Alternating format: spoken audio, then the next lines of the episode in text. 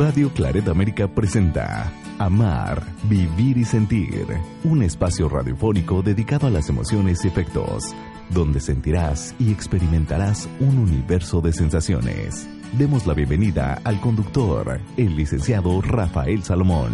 Iniciamos.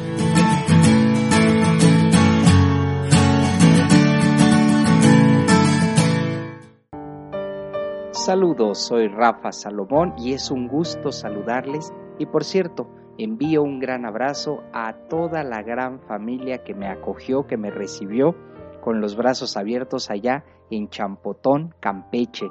Muchísimas gracias, créanme, regreso fortalecido, emocionado, pero sobre todo muy agradecido. Después de esas conferencias, conciertos que tuve la oportunidad de dar allá en Mérida, regreso con muchas emociones, todas ellas positivas, por supuesto, y con mi profundo agradecimiento. Pues el programa del día de hoy tiene mucho que ver con las discusiones. ¿Cómo andamos en ese punto, en ese tema? ¿Nos encanta discutir? ¿O simplemente discutimos porque no sabemos cómo afrontar lo que nos está pasando? Resulta que fui a una librería a conseguir un libro, una librería bastante conocida. Y mientras estaba con mis hijos observando algunos libros de su interés, nos sentamos, hay unas mesitas, para que te sientes eh, y, vayas ojeando, leyendo algunos párrafos del libro, pues sobre todo si es que te gusta. Y en ese momento mis hijos estaban tan inmersos en la lectura de, lo que, de ese libro que no se percataron de lo que estaba sucediendo alrededor. Un hombre maduro, ya muy maduro, de la tercera edad, se veía que llevaba sus periódicos y que le gustaba sentarse ahí en esa mesa, que además es una mesa comunitaria, es una, una pequeña salita en donde pues hay libros por todos lados. Si estás en una librería así, pues vas a encontrarte libros por todos lados. Y entonces él colocó porque había traído lo que alcancé a ver fueron dos periódicos, uno lo dejó a un lado de él y el otro lo comenzó a leer.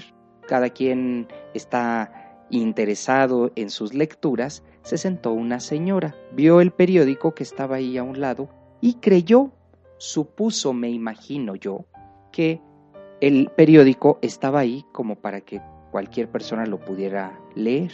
Entonces lo tomó ella y lo empezó a ojear y aquel hombre se transformó, literalmente, se transformó. No fue nada mesurado, no fue nada educado, dicho sea de paso esto, porque le dijo, respete. Pero estaba, pues la señora se sentó y vio libros alrededor, vio un periódico y dijo, pues este también es para leer. Y aquel hombre, pero se transformó literalmente y le dijo, respete. La mujer se quedó, ¿respete de qué? Pues es mi periódico. Ah, pues no lo sabía y se lo, se lo aventó como una respuesta. Por supuesto, no hubo cordialidad, no hubo un diálogo ahí. Le lanzó el periódico y entonces ahí comenzó literalmente una batalla, una batalla de conceptos, una batalla de discusiones, en donde ya no tenía nada que ver la lectura ni el haber lanzado el periódico, sino ya era una situación de agredirse, el señor a ella, ella a él, en fin, se empezaron a armar de palabras. Yo lo que hice fue decirles a mis hijos, para que no vieran esa escena, porque están pequeños, porque todavía seguro la van a ver en algún momento de su vida, pero no era tiempo, creo yo. Así que los levanté les dije, vamos a buscar otro libro, mientras estas dos personas literalmente se estaban gritando, gritando cosas, como lo acabo de expresar, que no tenían nada que ver con la situación de haber tomado un periódico y regresarlo así de sencillo. Entonces, ¿qué pasa? ¿Qué pasa con nuestras emociones, con nuestros sentimientos, precisamente cuando estamos discutiendo? ¿Qué sucede? ¿Qué sucede en nosotros? Pues resulta que si tienes una discusión con tus hijos, con tu pareja, una discusión con una persona que no conoces, lo más importante será, y lo recomiendo, es que en esa discusión deja de discutir los argumentos. Los argumentos no te van a llevar a nada. Tienes que empezar a dialogar tus sentimientos. Y esto lo dejo para que lo apunten, porque verdaderamente es el conflicto. Deja de discutir los argumentos y empieza a dialogar los sentimientos. ¿Cómo es que te sientes? Sé que en ese momento iba a ser muy difícil que aquel, aquel hombre hablara o compartiera lo que sentía, pero seguramente por la edad que tiene, a lo mejor la pensión no le alcanza, muchísimas, la salud, pueden ser infinidad de cosas, hasta la andropausia. Y un día abordaré el tema de la andropausia. Entonces estaba de malas aquel hombre, hacía calor también, había gente, pues lo normal en este tipo de librerías, no está vacía, hay gente, se están moviendo, hay, hay una gran actividad en torno a, y si alguien llega y te quita el periódico, que además esto también es cultural, lo he visto, una persona que compra su periódico, lo primero que quiere hacer es leerlo él o ella misma. ¿Queda claro? Entonces, tratar de comprender esta situación, pues no es que le lleve a dar la razón a alguno de los dos, pero sí fue una falta grave pensando en estas personas que compran su periódico y que ya no quieren, o mejor dicho, no se sienten cómodas si alguien más leyó el periódico antes que ellos. Es una situación que a lo mejor como lectores deberíamos poner más atención, ¿eh? Pero quien compra un periódico quiere leerlo por primera vez. A lo mejor alguien me dirá, no, Rafa, yo compro mi periódico y si alguien lo lee, bien, puede ser, pero en general, en estas edades en las que este señor se encuentra, pues él quiere seguramente ser el primero en leer el periódico, en deshojarlo, abrirlo, tener la experiencia. Y entonces esta señora llegó, se sentó y lo abrió, ya saben, con poca, con poco cuidado, y claro, eso puso los nervios de punta de aquel hombre. Si estas discusiones las tienes tú frecuentemente en casa, porque mucha gente dice, es que yo soy de mecha corta, Rafa, a mí que nadie me haga nada, resulta que deberías primero discutir, no discutir los argumentos. Empieza a dialogar con lo que sientes. A lo mejor en algún momento con tu pareja están ambos enojados y están enojados por los argumentos, pero ¿por qué no se toman el tiempo y se invita uno a otro a dialogar cómo te sientes. Ay, es que hoy me duele el estómago. Y te sorprenderías. Sabes, hoy me siento, me duele la cabeza. No somos las mismas personas cuando nos duele alguna parte del cuerpo, cambiamos. Entonces, si empezamos a hablar acerca de nuestros sentimientos, de qué es lo que siento realmente, estaremos minimizando la discusión. Es una sensación de en la discusión de que no se avanza hacia ningún lado. Cuando estás discutiendo, cuando estás enojado, no avanzas. Y entonces empiezas a buscar otros argumentos. ¿Para qué? Tal vez para tener la razón, para ganar o simplemente para imponer. Es una sensación tan extraña y además una sensación que nos lleva como a detenernos en el diálogo. Es una sensación de que siempre acabas mal también. Cuando se discute, no hay esa, digamos, ese avance en la comunicación. ¿Por qué? Porque en ese instante ya no se avanza hacia un mismo fin, sino que cada quien se va por su lado. Hay muchos recursos para ello, para que la discusión disminuya, para resolver un conflicto. Así que una de las partes importantes es la comprensión. Antes de enojarte, trata de comprender por qué lo hizo, por qué se siente así, ¿Por qué respondió o reaccionó de esa manera? Porque cuando empezamos y entramos al terreno del diálogo, nunca hay vencedores ni vencidos, porque todos los sentimientos, fíjense bien, son legítimos.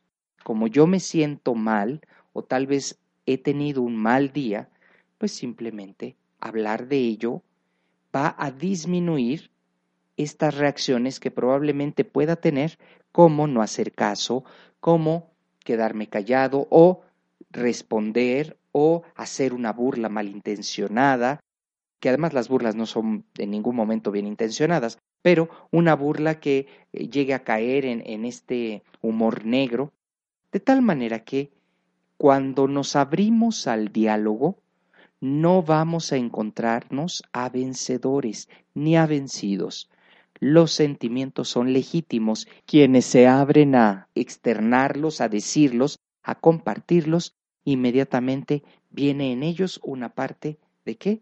De autenticidad, de legitimidad. No podremos volver a hablar las cosas si tomamos caminos equivocados. Es decir, ese hombre con aquella mujer ya no volverán en ningún momento de su vida, si se llegan a encontrar por alguna casualidad, ya no volverán a tener una relación afectuosa ni amable, porque ya hubo ahí un intercambio de palabras, créanme, bastante groseras, sin llegar a la mala palabra, pero con solo la intención y esto lo voy a mencionar aquí en este programa. Muchas veces dices, en un lugar donde venden libros, se supone que la gente está pues más dispuesta, que es más cultural, que es más mentira, ¿eh? Mentira. Hoy se los puedo asegurar. Se comportaron como aquellas personas que no leen, como aquellas personas que probablemente no tienen acceso a la cultura, se comportaron igual. ¿Qué significa? Que respondieron frente a sus emociones, que respondieron a lo que ellos en un momento querían externar con todas sus miserias, con toda su angustia. Así respondieron los dos y se les olvidó que estaban en un lugar donde se vende libros, donde se vende cultura, donde las buenas relaciones, por así decirlo, pues deberían estar, pero no.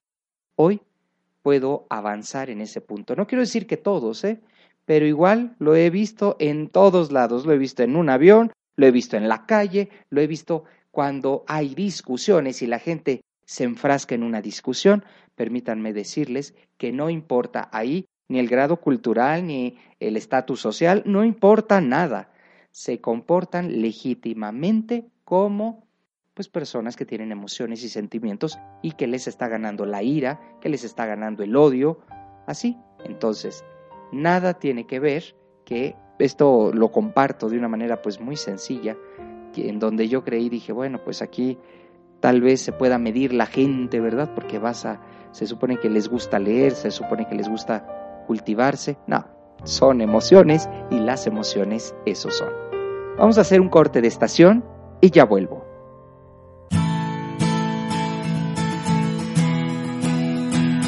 Una emoción puede tener variaciones, ser profunda o ser momentánea. Hacemos una pausa en amar, vivir y sentir.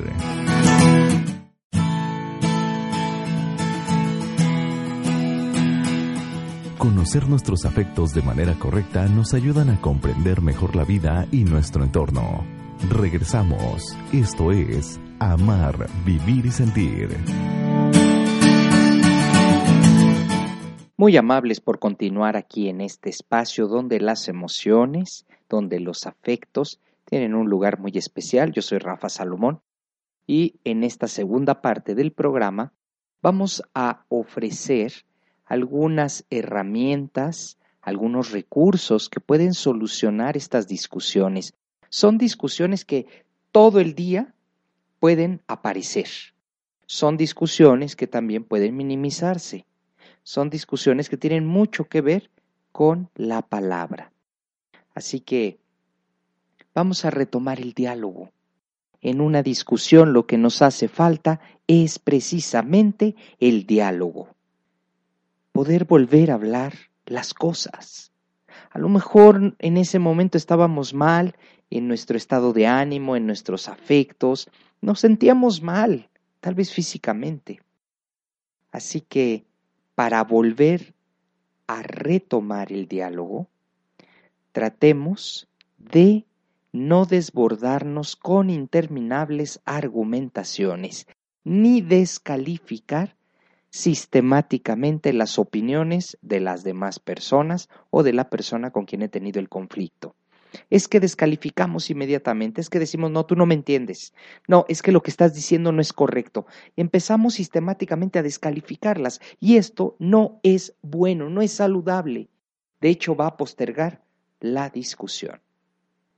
Esta herramienta que te estoy ofreciendo es no te desbordes con interminables argumentaciones, no descalifiques, simplemente escucha. Simplemente acepta las opiniones, aunque sean contrarias a lo que estás escuchando, a lo que estás esperando. Escucha nada más. Deja de esconderte detrás de los razonamientos.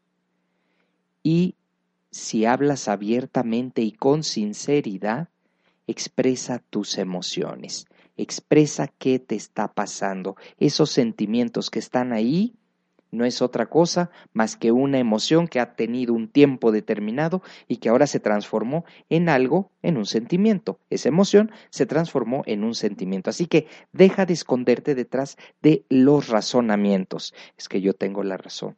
Es que yo nunca me equivoco o si me equivoco no lo voy a reconocer. Deja ya de esconderte detrás de esos razonamientos y comienza a hablar sinceramente de tus sentimientos. ¿De acuerdo? Esto ayudará muchísimo para que el nivel de discusión disminuya. Dense ambos espacio para contar lo que sienten, no nada más lo que yo siento, sino lo que la otra persona tiene. Y para ello hay una frase muy importante que debemos utilizar. Es, estoy entendiendo que, o sea, estoy entendiendo que estás enojado o estás enojada porque te ignoré, estás enojado, estás enojada porque tal vez no fui honesto con lo que tenía que decirte. Es importante dejar claro el yo siento, para contarte qué es lo que siento. Y si no lo está entendiendo la otra persona de manera clara, pues entonces ayudarle a descubrirlo.